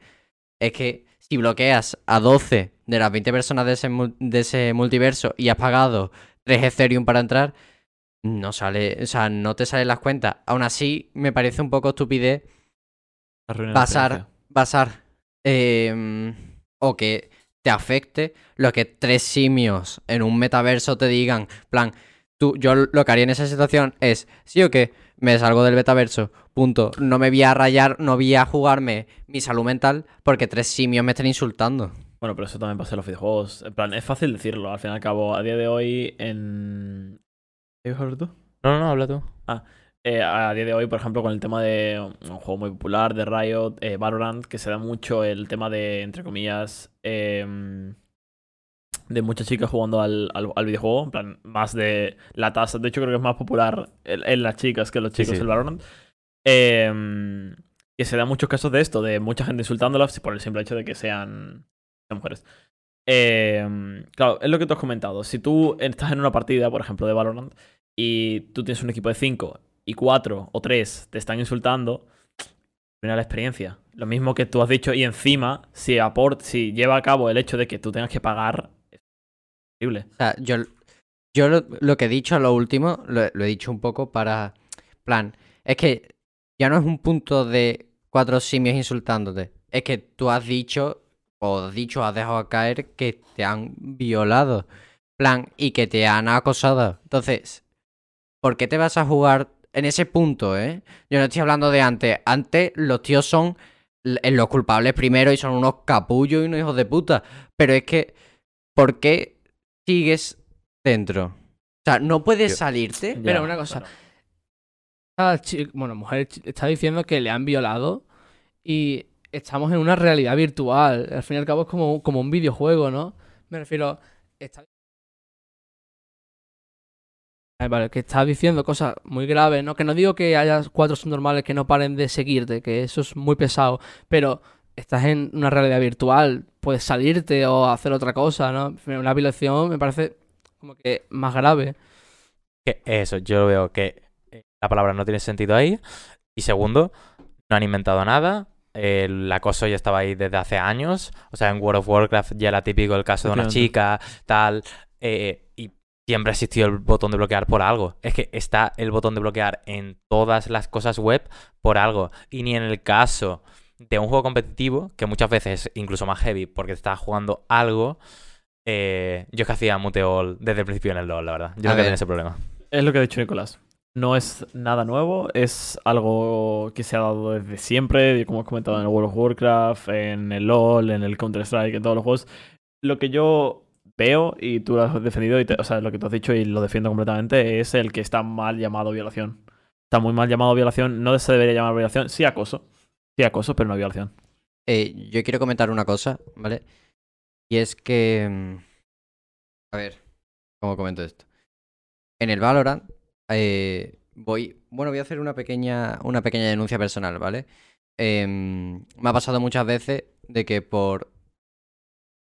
De que por jugar y hablar en español con gente de una sal- con otro, otra persona que me, haya tocado de España, no necesariamente mexicano, ni que no tiene nada de malo, pero mira, Mexicanos, concretamente, te caen mal. o no, mexicano, o peruano, o quien sea, me da igual. O panameño, ¿sabes? Me da igual. Que venga el típico hijo de puta estadounidense y diga, taco, sombrero, Sí, ya. y empiece a insultarme racista, yo decirle las cuatro cosas, decirle, mira, eh, bueno, en inglés todo, pero... eh, y decirle al final de la frase, I don't speak school shooting, ¿vale? Ah. Que es un típico cuando te empiezan a insultar en plan racista, que a mí me banean por ese comentario en concreto y aquel estadounidense diciéndome Spanish dog, eh, you fucking poor, you retard, no lo banen. Ya, y bueno. encima que no lo banen, pueda seguir jugando con las competitivas como si nada. Esos microracismos que se dan en los videojuegos que todos conocemos, ¿no? Al francés le decimos baguette, al, al mexicano le decimos taco, al... Bueno, sí, to- todos los conocemos. No, El- pero lo que tú estás diciendo es que por qué te banean a ti y no al americano. Se darán casos, casos y casos, me explico. Yo, la Pero cosa da igual, es que... ese no es el punto actualmente. Bueno, sí. Solo quería hacer esa pequeña denuncia sí. porque la verdad que me parece muy mal. Eso, yo, yo es que no voy a tener problema porque sinceramente siempre me ha dado igual. Eh, a mí también, la verdad. eh, bueno, cambiando de tema. Un poco de tema porque ya llevamos 46 minutos de podcast. de podcast. Gracias por chivarme un minuto sin que seamos descarados. Eh, No Sí, falta que es comentes, sí. que, mm, ahora ya vamos a hablar de la amenaza del Chocas. Experto. Aquí tenemos un experto para, un experto para cada tema en la mesa. Tenemos al experto en economía, Felipe. Eh, Álvaro y yo no hacemos nada, somos expertos en vaguear. Y lanzarán experto en Exper- cosas de internet. Experto en no hacer miniaturas, me decían. Ahí está. Experto en Twitch me llamaba. Eh, Muchas gracias, noticia. El chocas. Sí, sí, comentaba la noticia. Eh, eh, digo el Chocas principalmente porque ha sido el que ha amenazado directamente al gobierno, a, Bueno. a Pedro Sánchez. Pero- decir, el Chocas nos hace la mitad del trabajo de este podcast. Eh, gracias, Sí, Chocas. sí. Si algún- en algún momento escuchas y esto, muchas gracias. Te debemos el eso- 50% de nuestros gastos. Uy. Y antes de todo eso, comentar. Chocas ha quedado primero de España. Ah, sí, eso En los es 5 del mundo. Top 5 del mundo De actualmente. Del aplaudir mundo. que, eh, bueno, como ya comentó el Chocas desde un inicio, él siempre quería ser el mejor en el tema de streaming en España. eh, y finalmente él hace el día 20 y algo. ¿Cuándo fue? Es muy poco. Hace muy poco. Dos- una semana y pico Una ahora. semana y poco. Sí, bueno, pues a lo mejor el día 3 por ahí. Eh, llegó a top 1 en número de suscriptores en Twitch. 47.000 en, en español. Y, y nada, o sea, es lo que comentó él un poco por encima, que no importa el hecho de que mm, no perdure como el primero, porque obviamente no va a perdurar como el primero, Pero se eh, mantendrá caerá top en algún momento. Pero el, el hecho de haber llegado primero es algo simbólico y es muy bonito. Es como, eh, bueno, ya lo dijo él, lo dijo él, le robo las palabras. Es como si tú vas a, ¿qué te digo yo? Eh, Messi, ¿vale? Con, eh, con el récord de, de balones de oro y después le dices, jaja, en plan, cuando se retire, llega otro y gana más balones de oro que él. Bueno. Y, le- y llega, y, y llega el típico subnormal y le dice, jaja, pero es que ahora hay alguien con más balones de oro que tú. Se pone, ya, pero es que Messi lo que hizo es increíble. O lo mismo puedes decir de Newton en la física o cosas por el estilo. Y Claro. igualmente, no cualquiera llega al número uno y evidentemente es por sus méritos y Sí. tiene que tener algo. Mucho clip, mucho me hago viral y tal y cual, pero si tú no tienes algo, no llegas a top uno ni loco, vamos. Y aparte Bueno. que él defendía mucho del que él iba a llegar al top 1 mucho antes de, vamos, hace tres años, ¿sabes? Está el famoso vídeo sí. de, Bueno. de cómo ser un buen streamer. Partiendo de esto y haberlo comentado, más o menos, coméntanos por favor Sí, ¿Qué ha bueno, pasado vamos a pasar ya el al tema de, Bueno, del Chocas. Rápidamente, el Choca amenaza al gobierno, eh, más explícitamente a Perro Sánchez, creo que dice en el clip, Es eh, importante el perro. Eh, Españita quiere aplicar unas medidas y que los streamers los traten como televisión. Eso implica pagar más impuestos, más restricciones y todo más complicado. Eh, entonces, el Choca ha dicho que no le toquéis los huevos, que se va a Andorra directamente. Y otros streamers también se han quejado y han dicho que si esta situación sigue, se van a ir a Andorra. Sí. Entonces, si ocurriese, que no creo que vaya a ocurrir, todo el mundo se va a Andorra. Ese sería el resumen. Bueno, política de mierda, ¿no? En plan, no hay una cosa nueva como tal, pero me, me parece curioso. España porque bajando en el ranking, ¿por qué será? me parece muy curioso que el Chocas, eh, por decir que si siguen robando la mano armada se va, se le ha caído todo Twitter, todo Twitter encima. plan, la gente no concibe que es que las situaciones cambian. plan, la gente se cree que si dices en un punto que no vas a hacer algo, no lo vas a hacer nunca. Vamos a ver, el Choca, cuando dijo, cuando el clip famoso de levantó hospitales y todo esto, fue porque todos los streamers se estaban yendo a Andorra y no había habido un. Una fe- bueno, que no había habido una subida de impuestos o, o una cosa de, de grado mayor. ¿Sabes lo que te quiero decir? No había habido como un incidente que le pasara, eh, que, que justificara eso. Pero es que a Claro. Chocas le vienen dos muy seguidas, ¿eh? A mí- Autónomo y youtuber. A mí, lo que me, que, claro. a mí lo que me parece es que el Chocas, como trabajador español, en plan, le da igual. Él, él le encanta España y va a seguir trabajando en España porque le Sí. gusta España. Y es un país que le gusta. Y como trabajador se va a, que- se va a queda- querer quedar aquí por mucho que cobre un millón, dos millones, tres millones, cuarenta mil millones. tampoco Le da igual, le gusta España. El problema es cuando tienen un trato especial contigo, con tu tipo de trabajo, y te quieren quitar más dinero a ti por el tipo de trabajo que tienes. Eso No, es lo que le jode a él ya realmente. no y a todos eso. los streamers. Ya no es eso, ya es para más Henry. El Chocas ha dicho muchas veces que disfruta mucho contribuir al país en el que está. Que le parece muy bien. Y que incluso con los impuestos de ahora, que ya son altos, e incluso a nivel europeo, em, le sigue pareciendo bien. Sí. Y es una cosa completamente respetable y no hay que pegarse por ello. Eh, Puedes pensar que es más tonto o menos tonto. No es tonto. O sea, sabes perfectamente lo que está pagando y para lo que está pagando. Lo que pasa es que él lo acepta y lo ve una contribución que a él le parece bien. Como Claro. personal, como Perdón. proyecto personal. Entonces, perdón. No, termina tú. Mucha gente se, la han- se ha, se ha echado encima diciendo, no que tú ibas a levantar hospitales. Es que al Chocas le quitan el 50% más todo lo que le quitan en impuestos de valor añadido. Lo, O sea, lo que quiero decir es que con esta medida tendría que pagar más, más del 60% de lo que gana. Es que es una locura. ¿eh? no, no. Ahora paga más del 60% de lo que cobra si añadimos IVA y toda esa mierda. Tendría que pagar casi un 70%. Que no es normal. Absurdo. No tiene sentido. A ver, yo quitando el hecho de que la mayoría de gente en Twitter habla sin saber y toda la hostia, yo ya casi no comentaría de nada de eso. Yo creo que él hace un balance cuando suelta ese comentario y dice, tío, es que tengo todo esto, pero me encanta España, me quedo. Pero el hecho de que tú hicieras ese balance y fuera así, no significa que ese balance vaya a ser siempre. Exactamente. Cambia, Hay un límite. Es lo que yo algo. digo. O sea, se puede volver. el punto es que no están teniendo ningún tipo de trato especial o trato concreto contra los streamers y por eso él decide que se quiere quedar. Porque por mucho de que él le quiten muchísimo dinero y una cantidad absurda, porque bueno, lo que cobrará, eh, a él le gusta España y él le encanta contribuir a su país. El problema es cuando, lo que yo he dicho antes, es tienen un trato especial contigo por el tipo de trabajo que tienes. ¿Me explico? Y ya no es eso, porque o a ti te quitan todo eso. Mira, esto es la paradoja de eh, la presión fiscal y la recaudación, ¿vale? España es un país que tiene una presión fiscal, pues mira, es alta, es bastante alta, de las más altas de Europa, pero su recaudación no va, no se equipara. Porque tenemos un macroestado y yo no me quiero meter ahora mismo en política, pero nos gastamos mucho. Si tú ves que en medio de la pandemia que, bueno, esto es un ejemplo, lo hacen con muchas cosas, es un ejemplo más antiguo.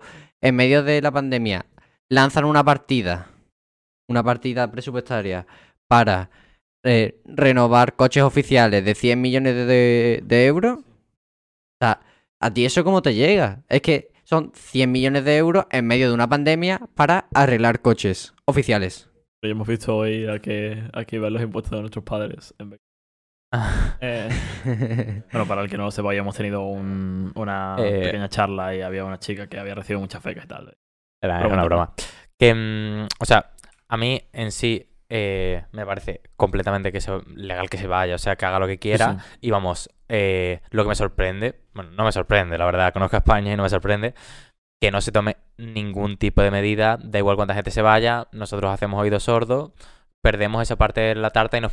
Es como que saben que dentro de lo que cabe los streamers generan dinero, pero no tanto. Es como, como la empresa que se permite contaminar porque sabe que las, eh, las multas por contaminar valen menos que contaminar. Pues España igual. Es como se permite joder a los streamers porque saben que los streamers no dan suficiente dinero. Pero tío, es que tú tienes que pensar y decir, tío, pero es que yo quiero que la gente esté a gusto en mi país. Ya no es eso, es lo que te digo, presión fiscal, recaudación. O sea, si tú pones unos impuestos para que el Rubius se quede aquí, eh, De Gref se venga aquí, eh, y no te estoy hablando de bajarlo menos que Andorra, que la gente confunde mucho. Plan, unos, unos impuestos aceptables. Tipo, por ejemplo, 40% como máximo, eh, añadiendo IVA. Por ejemplo, hay muchos youtubers que en vez de irse se quedaría aquí. Sí. Entonces, es así. Si tú haces que la gente se quede en tu país, gente con dinero, estamos hablando, tipo Chocas, tipo el. Rubius, la recaudación sube, pero no estás subiendo los impuestos. Y esto también afecta a la gente que tiene unos ingresos más bajos medianos. Pero además es que yo, yo- España tiene como un problema con los streamers. ¿Qué? Ah, perdón. Que a veces España tiene como. No sé qué le pasa con los streamers. Los medios de comunicación, cuando sale alguna noticia, lo hablan como. O lo- mi impresión despectivamente a veces. Y no sé, esta obsesión con subirle los impuestos que paguen más. Claro, es un ataque tengo una- directo. Tengo una duda. ¿Esto ya se ha, se ha aceptado No, completamente? no, no, no, O todavía no está, en el aire, ¿no? No está aprobada. Eso. ¿Vosotros creéis que se va a dar? Como esto sigue así. No sí. creo, pero es probable. España es capaz, ¿eh? Yo no Yo creo no de creo. pronto, no creo de tan pronto como parece, pero yo creo que sí lo acabarán poniendo, la verdad. Lo malo, lo malo de todo esto es que es probable. Porque si fuera una cosa improbable, tipo. Bueno, da igual. Lo van a acabar aprobando, aunque sea por medio de decreto ley. Da igual. O sea, es que. Para la mente de un, de un socialista, no actual, sino del socialista medio que está en el partido, en el PSOE, em, los, los ricos, nu- o sea, los ricos, los que cobran bastante, nunca van a dar lo suficiente.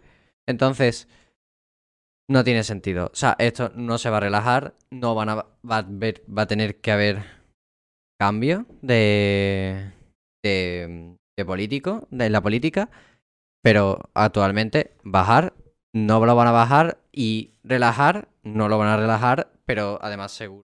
Una cosa, y luego, si se aprueba esta propuesta, cuando se vayan todos a Andorra, llegará a la televisión, la 1 o la 2, dirá, se han ido a. Andorra, qué malo, no quieren pagar impuestos, y claro, luego... Y se le quitarán sí. aún más las ganas de volver. Exactamente, pero bueno, en fin, España. Bueno, en fin, después de estos 12 o 13 minutos hablando del tema, tema Españita, ¿no? Porque habrá bajado, que porque habrá bajado en el ranking. Vámonos sé. a Alemania.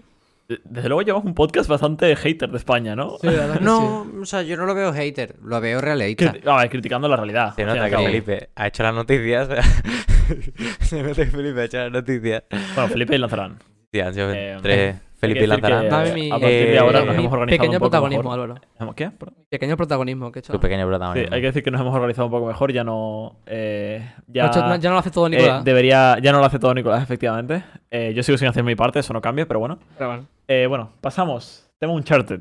¿Qué más? Tema Uncharted, ¿no? El- Bueno, han sacado una película de Uncharted. Uncharted, creo que todos la eh, conocéis. eh, actor Tom Holland. eh, no sé, sí que algo más que comentar. El Rubius aparece como personaje secundario. Eh, no sé. No, o sea, Eh, típica película para vender porque Sí. sí. O sea, a ver, Uncharted es un juego muy popular. Le sacas una película con Tom Holland que lo está petando. A ver sale, qué sale. sale Rubio, He- dicho también. he metido. Sí. He metido esto porque quiero comentar un hecho que me llama mucho la atención. Y es la lenta muerte que está sufriendo el cine de acción. En cuanto a trama. Pero es que tú dices el cine de acción, pero yo digo el cine. El cine se está muriendo. Bueno, no que se esté muriendo, está pasando una mala época. Eh, sinceramente, la mejor época del cine, sin duda, es la época de Coppola, eh, Kubrick, eh, bueno, Tarantino ya conjunto tarde, Spielberg. O sea, salen una cantidad de proyectos que se le dejan a novatos que es inhumano. O sea, el hecho de que Po- Coppola, que no había, no había dirigido ninguna película, dirigiera El Padrino, que era uno de los libros más vendidos de la época, ya demuestra lo locos estaban y era la gracia de ese cine. Pero ahora mismo, lo Ah, único pero que apuestas tienen... seguras. Sí, sí, eh, pero ahora mismo lo único que se hacen es apuesta segura. Le das presupuesto a Nolan, a Spielberg y a tres más. Y el cine Tom Holland, que es muy famoso por el tema ahora de Spider-Man y los Vengadores, Marvel. es, es- Pero Pero aquí el problema no es, no es Tom Holland, porque no. las críticas que yo he visto dicen, Tom Holland se ha Muy entregado actor, al papel Muy buen actor, Tom Holland. Sí, sí, se ha entregado al papel a full y lo ha hecho lo mejor posible y de hecho su actuación es de 10. Eh, el reparto, bueno, no se ha entregado mucho, pero bueno, es a nivel profesional, es Hollywood. Pero la trama, por lo visto, era plana. Era acción, buenas tomas, mira, como Moonfall. Mucha acción, muy buenas tomas, muy buen CGI, todo lo que tú quieras. Pero después la trama se Sí, quedaba bueno, un poco lo corta. que pasaba con, con Shang-Chi, ¿no? La película de Marvel, que la vimos, de hecho creo que la vimos la mayoría de aquí juntos, eh, y lo dijimos, es en plan tema de escenografía increíble, efectos increíbles, La trama, música, la banda sonora la banda era muy sonora, buena. los personajes, era, era muy bonita, es una película muy bonita. Pero de trama, bueno, hay unos anillos, eh, wow, eh, un dragoncito. Parecía que estaba jugando al LOL Sí, literalmente. en el cine. literalmente me había piqueado un Lee Sin y había fallado la Q. es que tú has dicho antes, Nicolás, que el cine se está muriendo, ¿no? Y que te pregunto, ¿qué te puedes esperar cuando la mayoría de las personas ven Netflix? Y no es por, Sí. bueno, porque es por criticar a Netflix. Efecto, algunas películas están en Netflix ya creadas. Netflix no es que haga obras maestras. Pero la gente tampoco es que... Ah, tú te refieres a que mayoría. cada vez, cada vez se recauda menos dinero en el tema de cine de taquilla. Es una realidad, No, no, o sea, el cine sigue vendiendo mucho. Pero el problema es que. pero mucho menos, ¿eh? sí, A ver, la bueno, película de no sé Spider-Man, cuánto cuidado. menos, ¿eh? No sé cuánto menos. O sea, Pues- la- el cine genera mucho. O sea, s- o solo sea, por el, ver. el perfecto ejemplo lo podemos tener en, en la última película de Matrix. Sí. Eh, ha sido, en, en cuanto a ventas, no, en plan... Ha sido- ha- ha Sí, pero la última, menos. película, Álvaro. la última película de Matrix. No, no, no, tengo no oído- estoy comparando Tío, con las últimas películas de. Matrix. No, no, estoy comparando con general te- no, películas. no, escúchame. espera. Por lo que tengo entendido, no estaba a la altura, pero No, no, no, no, para mal. nada. Obviando, obviando ese hecho. Yo, que no es comparable. La última de Marvel, te digo yo, que no es God y vende el cuádruple que Once Upon a Time in America de, ah, de ah, ¿cómo se llama? Sergio Leone. Y a Sergio Leone iban tres pacos. Iban tres pacos. El cine ahora mismo vende muchísimo más porque es mucho más de masa. Porque toda la gente como que se alinea a vamos a ir a ver Sí. a Marvel. Todo el y ves en Instagram y vamos a ver Marvel. Todo el mundo salió. Spider-Man, todo el mundo salió Spider-Man y estaba viendo Spider-Man. Ahí está. No sé si... sí. Punto. Da igual la trama, da Pero eso es- igual pero eso son los modas. personajes. En plan, sí, es pero como si te dices decir, que no, no, el no, espérate. Fortnite. No, no, pero espérate, déjame terminar. Em, no es. Pero no es porque mueva masa, sino porque la gente, la calidad en el cine, le da igual. O sea, el, el- ellos sí. quieren ir y ver eh, la luna cayendo. En, en ese Porque- sentido. Porque le hace gracia. Le hace gracia ver cómo la luna se cae sobre ya, la ya tierra. no, ya no es que le haga gracia, Pero- sino que eh, 40.000 personas están tuiteando sobre ella y yo, yo también quiero tuitear. Claro. Pero hay gente que todavía disfruta la película de calidad. Mucha gente. Sí, hay gente que disfruta las películas de calidad, pero como tú has dicho, a la gente le da igual la calidad, a la mayoría. Y tampoco la gente es que esté muy capacitada para ver y decir, "Buah, esto es una obra de calidad. Yo, ese- yo creo que ese es el problema, en cómo está ahora la sociedad respecto... Que es que para mí también, la- o sea, vosotros decís, no los guiones son malos, plan, no es, no es lo que yo digo de los directores, de Coppola, de Tarantino, son los guiones. Y no tanto. O sea, la gracia de Tarantino es que él escribe los guiones y dirige la película. En plan, tú antes, cuando comprabas una película, comprabas al director entero. Tú comprabas una película de Kubrick y sabías que el guion había 20 minutos de escrito, dos horas eran mudo, porque a, a Kubrick le encantaba el mudo, y cuando veías una película de Tarantino, sabías que iba a haber una escena de pies y, un, y una masacre. Al Porque él escribe el guion, hace la película y es su persona Lo en una película. ya pensando Pero- en lo que va a hacer, en cómo van a ser las escenas, Claro, en, en qué pero es lo que quiere transmitir con mismo- esas escenas. Como es tan grupo, le mata un poco la gracia. Y es grupo por el efect porque los efectos especiales cada vez cuestan más, porque los guiones quieren incluir a más gente para que haya más público potencial. Para mí, el cine como obra de grupo pierde, pierde muchísimo. Pues al final, el cine siempre se ha basado en el director. Claro. Tú lo que veías de una película, de una película era quien lo había dirigido. No veías, vale, pues Claro, este es el director de fotografía y este es el guionista y este, tú veías una película de Tarantino, vale, eh, sabes perfectamente lo que esperarte de esa película Claro. y sabes perfectamente que la trama seguramente sea buena, porque has visto otras obras de Tarantino. Ahora no, ahora es, bueno, voy a ver esta película. ¿Quién la ha dirigido? Tarantino. Bueno, la verdad Sí, bueno, y, No. y también mucho los actores, ¿eh? Sí, o sea, Se da muchísimo, el, por ejemplo, Tom Holland. Tom Holland ven- vende. Metes a Claro. Tom Holland como protagonista, vende. y lo hace bien, ¿eh? Lo hace bien, no, Tom no Holland es- sí, pero personajes, eh, personas como Zendaya o cosas así, cuando lo metieron en el tema de Spider-Man, a ver, que no, no digo que Zendaya sea una, una mala actriz ni muchísimo menos. O, en plan, es obvio que nada más que la metieron fue algo en lo que las personas se fijaron, ¿me explico? La- El que movió masas. al cabo. Sí, un cine más enfocado en que el grupo mueva las masas más que mueva cerebros.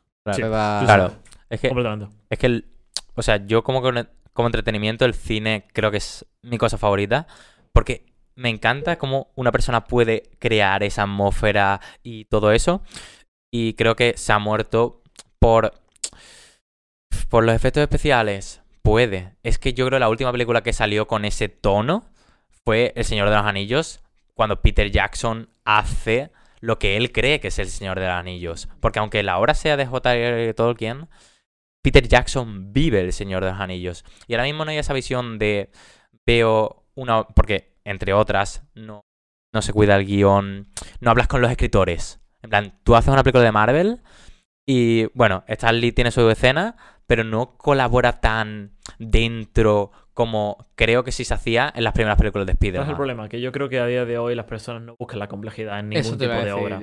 Lo que buscan es que sea visualmente bonito, como pasaba con Sanchi o como pasa con muchas películas de Marvel que son visualmente preciosas, porque lo son, y los efectos especiales son increíbles.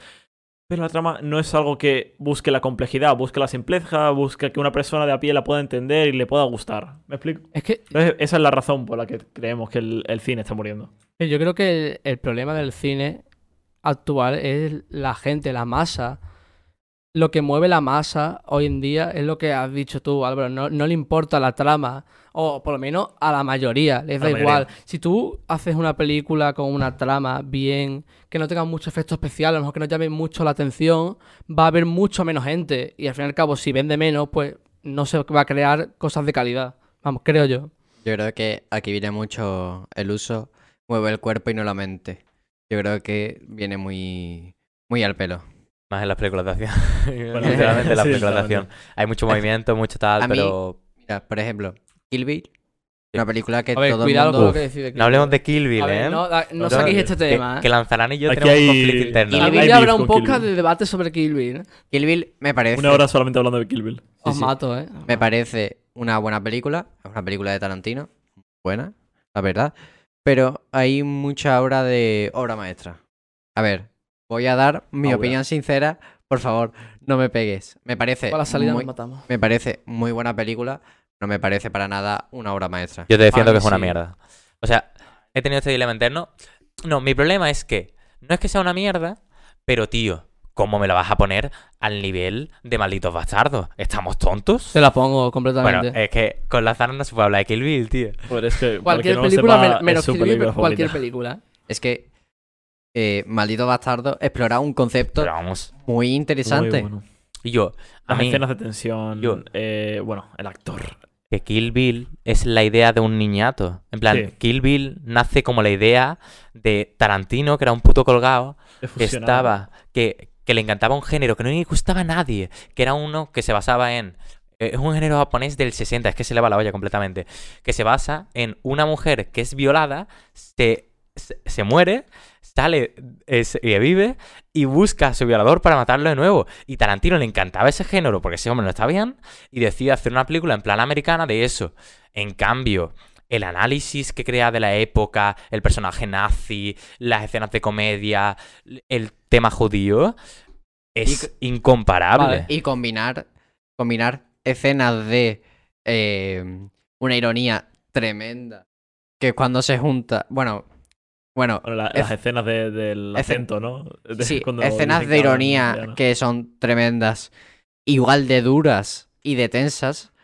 Yo creo que esas combinaciones son muy difíciles de hacer. Claro, A ver, la- ¿cómo por ejemplo, haces- la- el claro ejemplo es la escena de Malditos Bastardos hablando cuando están los... em, La mesa nazi de escena. También. Pero aparte de eso, cuando están en, en la, en el estreno de la, de la película y están hablando italiano y obviamente se nota que no son, no son italianos. Italianos. Y claro, ellos tienen la tensión, aparte del momento cómico que es que eh, un americano está hablando italiano y se le nota que no es que es americano que flipas, eh, es la tensión de que el general se está dando cuenta de que son intrusos. Y es, Claramente. es- es una tensión increíble, es, un- es sublime cómo se, cómo se lleva a cabo ese Esos momentos son los que le dan a la película su, su genialidad.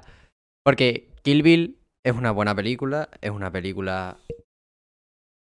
Bueno. Eh, es una película que personalmente no me desagrada, pero es una película muy a lo sangriento. A mí me parece el fetiche de un niño llevado por, por, por un genio. O sea, sigo considerando a Quentin Tarantino un genio, pero para mí, la idea original.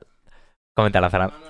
Ah, No, no, no, Comenta, sí, comenta, comenta. Tíranos mierda a todos. Comenta, pasamos al siguiente comenta, tema. Comenta, comenta. No, comenta Defiende, defiende. Eh, ¿una idea concisa? mira, tú has dicho que Eh, no película- podemos- no, podemos responder. Ver. ¿Idea concisa? A ver, sí, voy a decir dos cosas. Una película sangrienta, evidentemente, pero la escena donde más sangre sale lo pone en blanco y negro para que tampoco sea excesivamente sangrienta.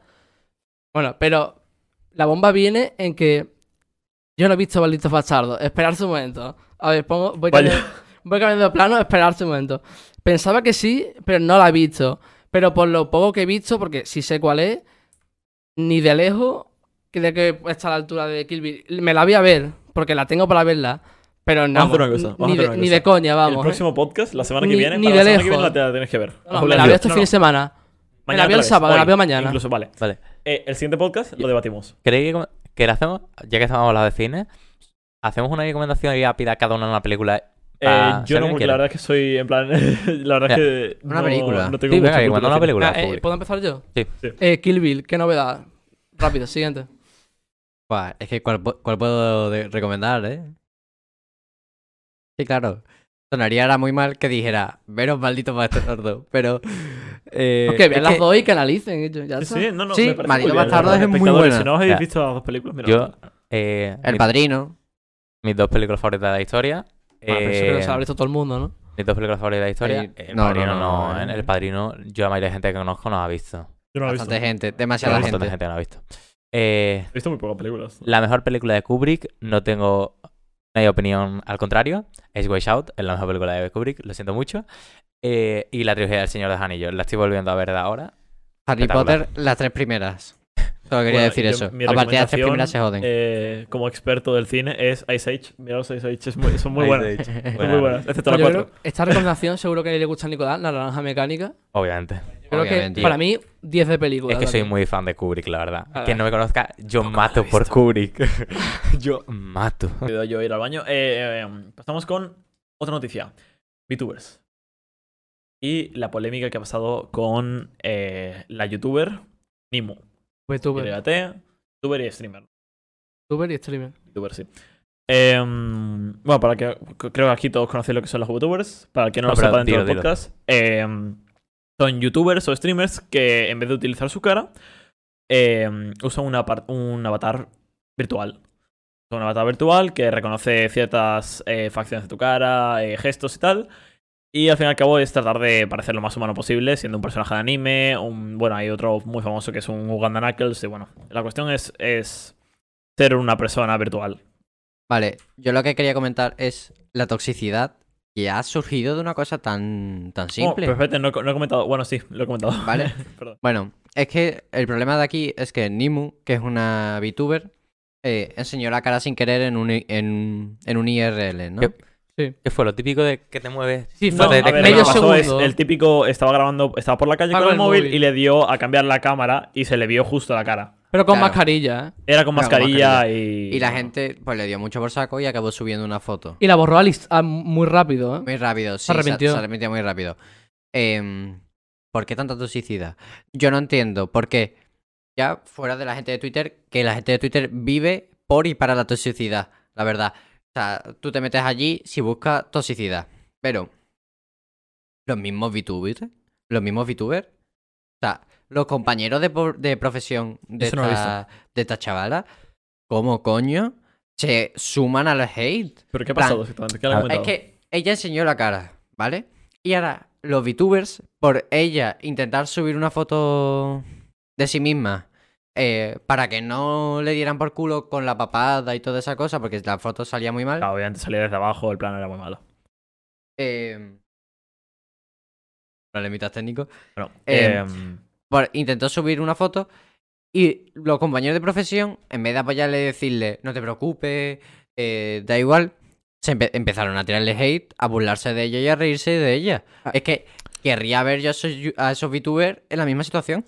Yo voy a decir dos, dos cosas. Primero, no entiendo tanta sorpresa y revuelo porque se enseña su cara, que evidentemente es una incógnita, es muy conocida, 1,6 millones, y la gente, los que le siguen, tendrán curiosidad. Y segundo, lo que me parece más vasto, no sé si lo sabéis, es que se han filtrado datos personales de estas chicas y Sí. han ido subiendo, pero, bueno, nombre, dire- dirección, cuen- Doxeo. número de yo- todo. Yo fíjate O sea, que conocía a la, a la VTuber antes de que se juntase con, bueno, lo de Dead y tal. Y hubo un tiempo en el que se le tiraba muchísima mierda por, porque un, un tema que pasó que también con una VTuber que le tiró mierda o cosas por el estilo. Eso, esto ya hace perfectamente un año. Em, lo que quería comentar es el problema que hay actualmente, sobre todo en las redes sociales, Twitter y tal, con los youtubers que nos quieren enseñar la cara. Bueno, el famosísimo, el youtuber Dream, que es un youtuber de Minecraft que, que- Sí. rompiendo récords de suscriptores, eh, que no ha enseñado nunca la cara, siempre se le dibuja como un avatar. Y todo el mundo quiere verle. Corpse, también es muy famoso en la comunidad inglesa. Eh, A Zoso no enseña la cara todavía, ¿no? Accessor no, Vale. creo. Bueno, se filtró Creo una que foto no. de Bueno, su cara. con mascarilla y gafas. Igual No, que, no, no, igual no, que de no. todos. Una foto, una foto completa de su cara. Igual Se que de todos. filtraron. Igualmente, eh, no entiendo la obsesión que tienen las personas por tratar de desvelar la identidad de una persona. O sea, que yo entiendo que da curiosidad, pero ¿por qué tratas yo- de... de- Porque Pero- son fan obsesionados, eso yo creo que es el problema. Pero mm, me parece un nivel enfermizo. A mí me parece la misma razón para dos. A ver, a mí me gustaría, por ejemplo, imagínate que Dayo nunca enseñó la cara y siempre audio. Yo diría, ¿quién cojones es Dayo? Yo quería saberlo. Pero, aún así, aparte de ese punto de curiosidad, yo creo que ambas van por lo mismo, el mismo punto de hate, y es que los VTubers son como streamers con mucho fandom. En plan, son como las típicas series de Minecraft que también generan esta- estos grupos, estos equipos, tal. Sí. Los VTubers generan un fandom por una persona absoluto que, mm, que crea también ese, ese punto de odio de al otro y esa- esas ganas de el mío es mejor. Es un punto obsesivo. O sea, a ver, hay fandoms más obsesivos y menos obsesivos. Pero esto ha llegado a un punto en el que ya no solo el fandom de cierto VTuber se pone a tirarle mierda. Es que el mismo VTuber, encima de hacer el llamamiento al hate, tira hate. Es que, mira, hay una diferencia muy grande, por ejemplo, bueno, más de nosotros, los Gemeliers. ¿Os acordáis? Que cada vez que alguno se metía con las canciones de Gemelier, venían 20.000 fans. Pero hay una Justin diferencia muy grande aquí. Porque las fans podían estar locas de la cabeza, que de hecho lo estaban. em, pero los Gemeliers nunca se pronunciaban sobre estas cosas. Casi siempre se mantenían en secreto. E incluso a Wismichu, que les hizo, que le hizo un vídeo crítica, se llevaban bien con él y después, eh, por lo visto, les ayudaba a ganar confianza justo antes de entrar a cantar. Por lo visto. Aquí hay una diferencia muy grande. Y es que, sabiendo perfectamente que Nimu había filtrado su cara por error y que, por el nerviosismo del, mo- del momento, supongo, había eh, subido una foto, en vez de apoyarla, le tiraban mierda. plan, se sumaban a los fandoms para intentar echar abajo a una persona que no había hecho nada. Y además, si tú le sumas la- los fandoms que son muy tóxicos, el propio creador, en plan, los propios compañeros VTubers, si ellos mismos con la repercusión y la responsabilidad que tienen le tiran mierda, se va a subir más gente que a lo mejor no lo haría y como ven que ese sí lo hace, es que no entiendo. Sí, es como- que Animu, yo sé, perdón. eh, siento que se le nota que no quiere enseñar la cara, ya sea por temas Sí, de sí. inseguridad, No. sea por temas de privacidad, pero se le No, nota que no, no se quería. siente segura, creo que era. No, no, yo creo que lo de Nimus es más porque su personaje es el de 3D y no quería que se le, asocia o sea, se le asociase asociarse. una cara real a su cara de, mm, de VTuber. Porque los VTubers lo bueno que tienen es que diferencian muchísimo su cara real de su cara en internet. que a mí lo que me parece muy importante es lo de los fandoms y, y bueno, no pasa nada.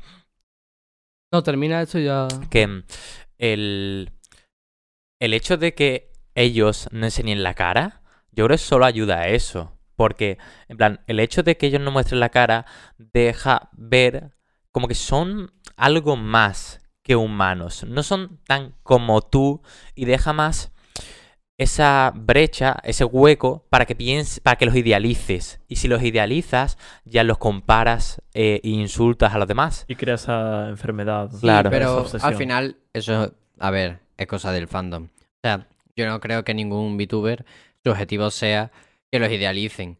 Eh, tampoco separarse de la humanidad. Yo creo que es más porque les gusta presentarse como un avatar. plan, ya no por inseguridades, inseguridades, La comodidad que no. trae. porque les gustará más estéticamente incluso, ¿sabes? Sí. Yo creo Es que un es... mundillo que les gusta. O sea, no- sí, es como, es como al que le gusta vestirse de negro.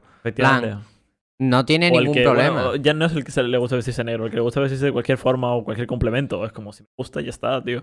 No es algo. O que se como, o como al que le gusta vestirse como un gótico. Quiere eh, extrapolar una imagen suya que a lo mejor no es. Bueno, yo creo que habiendo comentado esto, Bueno, Yo- comentando esto, yo creo que ya. Yo quería comentar cosas más, pero no. Bueno, eh, No, comentar. Vete. La Va, Francia va, tiene que ir. ¿vais a porque terminar juega el o- o no, no, continuar? vete, vete. Vete Vete. y. Vale. Seguimos. Eh, Pues Bueno. eso, Lanzara se despide hasta que ha llegado. Ajá. Un placer, aplauso por él, la verdad. Muchas Eh, gracias. no vamos a aplaudir, pero bueno. Porque se audio. todo. Eh, yo creo que ha sido una buena aportación en este tercer podcast. Poco Lo veremos poco. la semana que viene. y bueno, nos ¿Quieres despedimos aquí de Lanzarán, de verdad. Porque. Dale, dale.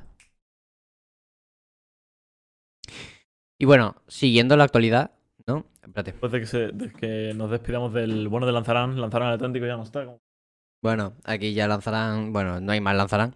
A partir de aquí. Bueno, vamos a comentar una noticia y nos vamos a despedir, pero bueno. A ver.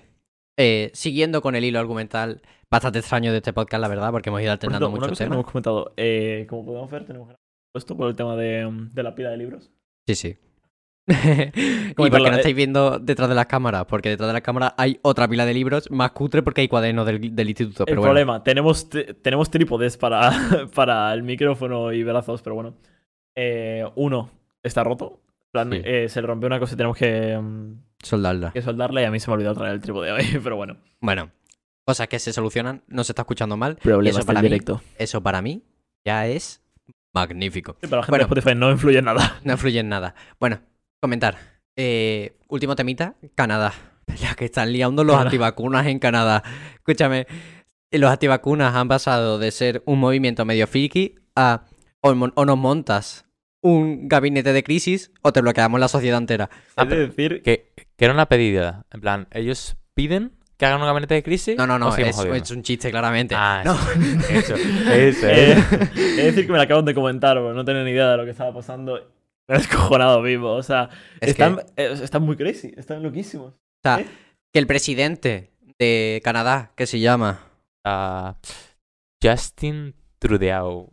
Trudeau, tenga que montar un gabinete de crisis porque un grupo de personas que no se quieren vacunar hayan bloqueado la sociedad, Es ridículo. es muy vasto. Es, O sea, es ridículo, es ¿Tú ridículo. te imaginas que sales por la S30 ahí al colegio y te encuentras una fila de personas en la puta carretera? No a las vacunas, man.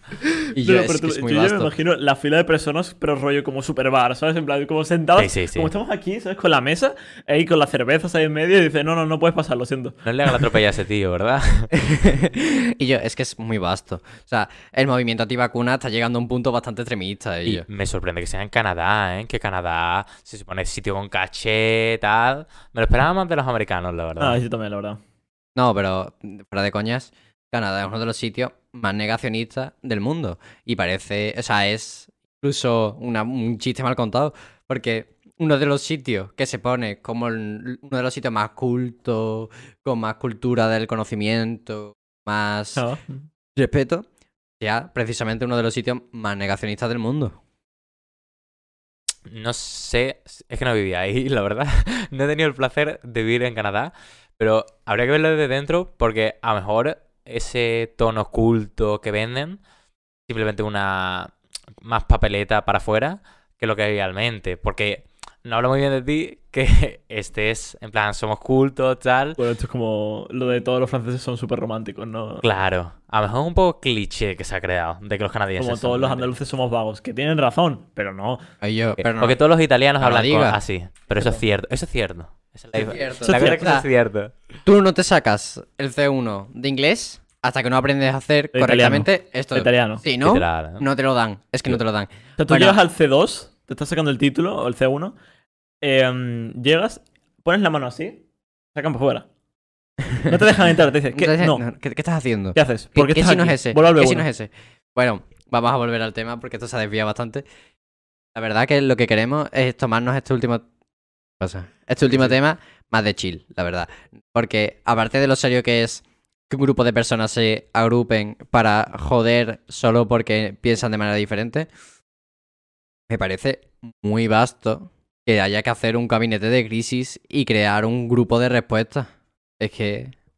para verlo. Pero dentro de eso, ¿qué os parece el movimiento antivacuna? A mí, o sea, siempre he defendido la libertad de, que cada uno haga lo que quiera y cada uno si quiere vacunarse o no. Su derecho. Me parece mal completamente que se imponga el hecho de que, mm, de que no debería vacunarse en nada. Yo lo veo como una opinión o una recomendación si tú me quieres decir, oye, pues yo sinceramente, yo, yo que tú no me vacunaría, la verdad. Pero te lo deja como una recomendación, no te lo impone al fin y al cabo.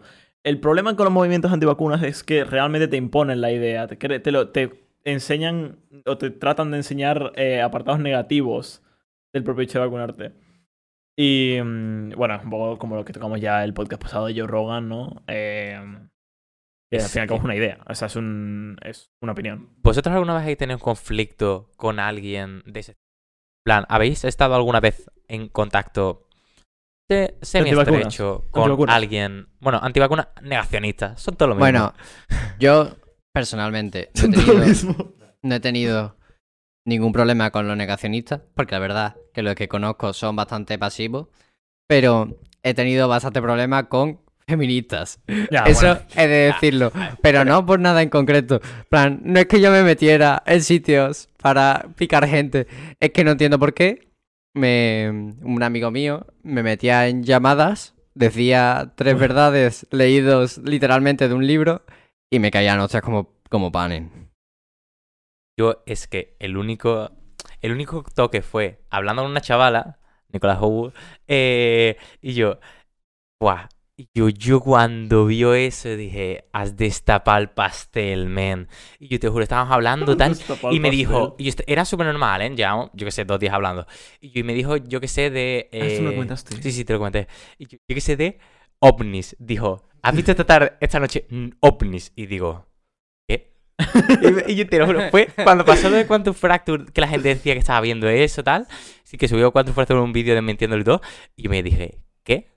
Y luego dijo, no, no, pero es que todo mentira, tal, las vacunas, era todo, todo, todo. Y me dice, no, mírate, esta persona, y me mandó un Instagram de un pavo que estaba loquísima diciendo que si los ovnis existen, que si los Illuminati, y digo, madre mía. Es que normalmente encima venden el pack, o sea, si eres negacionista de una cosa, normalmente lo eres de todas. Si eres antivacunas, también eres terraplanista. Y si eres terraplanista, también eres. Te lo juro que cuando me dijo los ovnis, digo, tú estás mal de la cabeza. O como, Y le- como y- podemos comprobar, Nicolás y- salió bien. y O se sea, lo- bueno, se quedó un poco tonto, así y lo se, lo y se lo intentabas argumentar y le da igual. Es como que. Es lo que decía Crespo. eh, los terraplanistas, sinceramente, te pueden coger muy bien por todos lados porque tienen como todo el guion Tiene muy su idea bien planteada en la cabeza. Claro. La Entonces- muy bien planteada. Al fin y al cabo, el, el tema del negacionismo es sentirte parte de un, de un grupo exclusivo de personas. ¿Me explico? Es eso- sentirte una. sentirte especial. Eso me recuerda mucho al caso de, bueno, es más extremo, de David Saavedra. ¿Habéis visto el podcast ¿No? de David Saavedra? Bueno, Me suena mucho.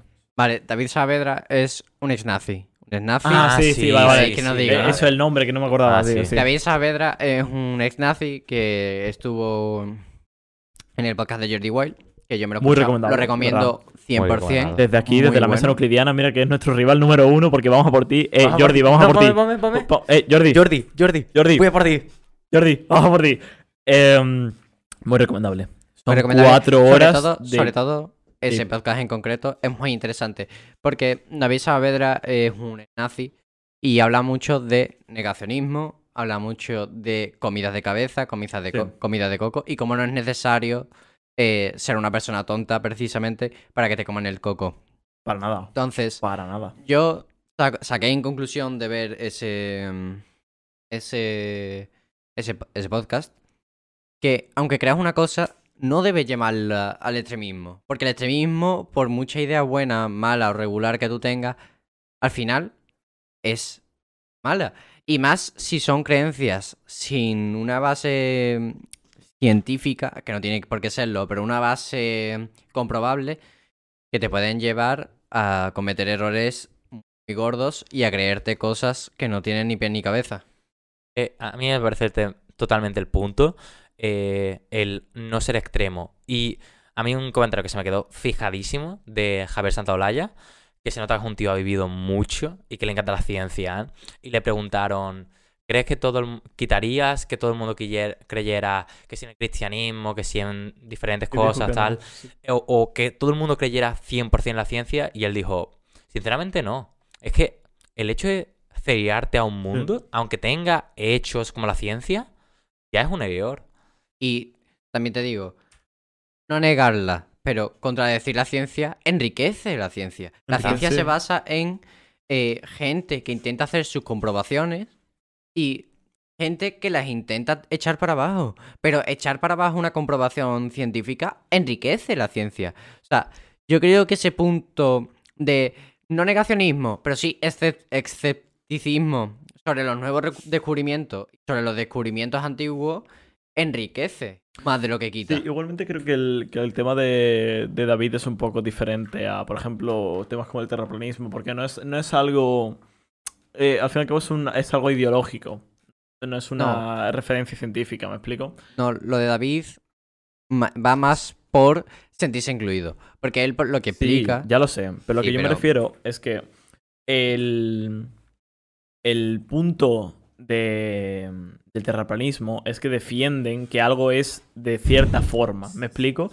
Y el tema de, de David es. O sea, hay, hay cosas que son innegables. Por ejemplo, él tenía un sentimiento muy, muy- o sea, precioso cuando veía desfiles eh, alemanes y cosas por el estilo, que son cosas que no te lo puedes quitar. Es- es- o sea, a ti te parece bonito y punto. ¿Me explico? Sí. Que eso después le llevase a sentirse más incluido y que le costase salir y tal. Sí, pero me- creo que hay cierta diferencia. Creo que hay cierta diferencia en el tema ideológico y el tema científico. Voy a decir sobre el tema solo una cosita. Eh, yo no estoy hablando de la introducción. La introducción a cada. a cada sesgo ideológico o a cada mm, ideología o idea es diferente. No es lo mismo que te capte un nazi que un terraplanista. Claramente, las maneras de captarte no son las mismas. Yo hablo más de por qué esas personas perseveran, se quedan o, en casos muy extremos, lo convierten en un estilo de vida. Porque es que realmente hay muchos terraplanistas y muchos nazis que se comparan muy bien porque su modo de vida y su modo de, de desarrollar las cosas de tal manera que todo lo de fuera parezca mentira y todo lo propio real, eh, se parece mucho. Eso sí. Yo iba a comentar justo lo mismo que Felipe, que son muy diferentes, pero se parecen mucho. Sí, sí. Y no a mí, lo que más me gustó de ese podcast, el nazi, es que habla mucho de las personas. El, el hecho de su experiencia habla mucho de cómo, de cómo es la gente y cómo se comporta. Y el mismo sentimiento que tenía él con eh, mover el partido nazi para que la gente se volviera nazi porque era lo que realmente era bueno. Es lo mismo que quieren los terraplanistas porque creen que realmente la Tierra es plana y tienen esa sensación de que quieren salvar a los demás. Cuando en Canadá todos se ponen en fila parando una carretera, esa gente de verdad cree que está salvando a gente por no ponerse la vacuna. Y es la misma sensación que él tenía cuando estaba pensando en dar un golpe de estado nazi. La misma. Eh, Es que em, No lo el, simple, pensado. el simple hecho Cierto. el simple hecho de que lo- los antivacunas en Canadá no solo bloqueen carreteras, que ha sido lo menor, porque al final, bueno, una carretera la desbloquea fácil, eh, sino que han bloqueado centros de salud, han bloqueado vías de vacunación, o sea, que ellos han llevado a un extremismo muy peligroso, muy comparable al de, por ejemplo, los nazis, una cosa que en realidad, bueno, puedes pensar, puedes eh, llevar a tu vida cotidiana, pero pero que no debería de llegar a este punto. El problema es que entramos en, en un problema ético de que, claro, estas personas creen que están haciendo lo correcto, pero al mismo tiempo están impartiendo y obligando, entre en- de forma, eh, una ideología en ti, ¿me explico? Entonces, ¿a qué punto está éticamente bien que te impongan una ideología cuando ellos creen que es lo bueno? ¿Me explico? No lo están haciendo con una mala intención. Aquí es donde yo meto, a ver, eh, meto al sagrado Don Santi con sus Santiago. normas morales. Pray, pray para Don Santi. em, y hago la diferencia. No es lo mismo el deber ser que el tener que el tenerse. O sea, em, esta gente moralmente puede pensar lo que ellos quieran. Pueden pensar que los nazis fueron buenos, lo que tú quieras, aunque me parezca a mí una burrada, ¿vale? Pero pueden pensar lo que quieran, al final del cabo. Ahora, intentar imponer- imponerlo es donde está el error. Ellos no dicen, hacen sus conferencias, hacen sus cosas family friendly, pero igual que los nazis eh, de ese tiempo salen a cazar, como ellos llaman, y salen a pegarle palizas a judíos y salen a pegarle palizas a quien sea. sea, em, ellos van al centro de salud y bloquean la sanidad. Sí, aparte que creo que también eh, cuando tocamos puntos sanitarios, cuando tocamos sanitario, muchas veces creen, perdón, eh, cuando tocamos el tema sanitario también creo que eh, al ser algo eh, que atenta contra tu salud, creen que es algo más inminente, algo que necesitan hacerlo, necesitan, porque te quieren ayudar realmente. O sea, el otro al fin y al cabo es un cambio ideológico, quieren hacerte ver la realidad, pero esto es algo inminente, creen que hay vidas en juego. Me explico, por eso creo que hacen un cambio tan radical y tan como, como es Eh. el, el bloqueo de centros de salud. En verdad también lo pensaban los nazis. O sea, él mismo dice que piensa que, que si el mundo se va a acabar, que si el capitalismo... Ellos también piensan que están de alguna forma siendo héroes. Salvando el mundo. Sí, sí, sí. Salvando el mundo. Bueno, dejando esta gran conclusión, creo y que ya... habiendo tenido un podcast, a mi parecer, muy interesante. Muy interesante. Me ha gustado bastante más eh, que, el- que los dos anteriores. O sea, quitando el, el hecho de que el primero hubieran los problemas técnicos, el segundo tuvimos que repetirlo y tal, estábamos mucho más cansados. Creo que este podcast ha estado bastante balanceado. Hemos tocado con temas políticos, eh, temas éticos y morales, hemos tocado noticias, eh, puntos de YouTube. Me ha parecido increíble, sinceramente. Espero que os haya gustado tanto como nosotros. ¿Algo que Eh, comentar? la verdad que grabar este podcast ha sido un verdadero placer. Me lo he pasado muy bien. El de la semana pasada he de decir que fue un poco un infierno, porque, bueno, por varias razones. Y espero que os haya gustado. Espero que nos sigáis oyendo de aquí en adelante. Somos el mejor podcast de la historia. bueno, Factores, que- no, hay- que decir que, que- que ha, sido un honor. Lo que Que- dicho Creo Este sinceramente que este podcast ha quedado mucho mejor porque tenemos ese estilo de, de conversación de amigos y en el fondo cuando nosotros nos lo pasamos bien es cuando el podcast queda bien. Y eso nos obliga a nosotros a intentar regularnos nosotros mismos y hacer ciertas, ciertas cosas que eh, mantienen mucho el dinamismo y que mantienen mucho el podcast animado. Eh, Sí, sí, habla. Al cabo se nota como que ya nos vamos relajando. Antes el, el Y- principio del podcast era mucho más mecánico, mucho comprobar que todo vaya bien, que todo salga bien, que hablemos con soltura. Y creo que poco a poco el, el propio hecho de que se esté convirtiendo en una rutina, como ya hemos comentado al principio del podcast, crea esa soltura. Y creo que la estamos notando. Sobre todo en este tercer podcast se ha notado muchísimo. Dicho todo esto, y bueno, ya, ya Dicho todo sí, esto, dicho todo esto. eh, Nos vemos la semana que viene.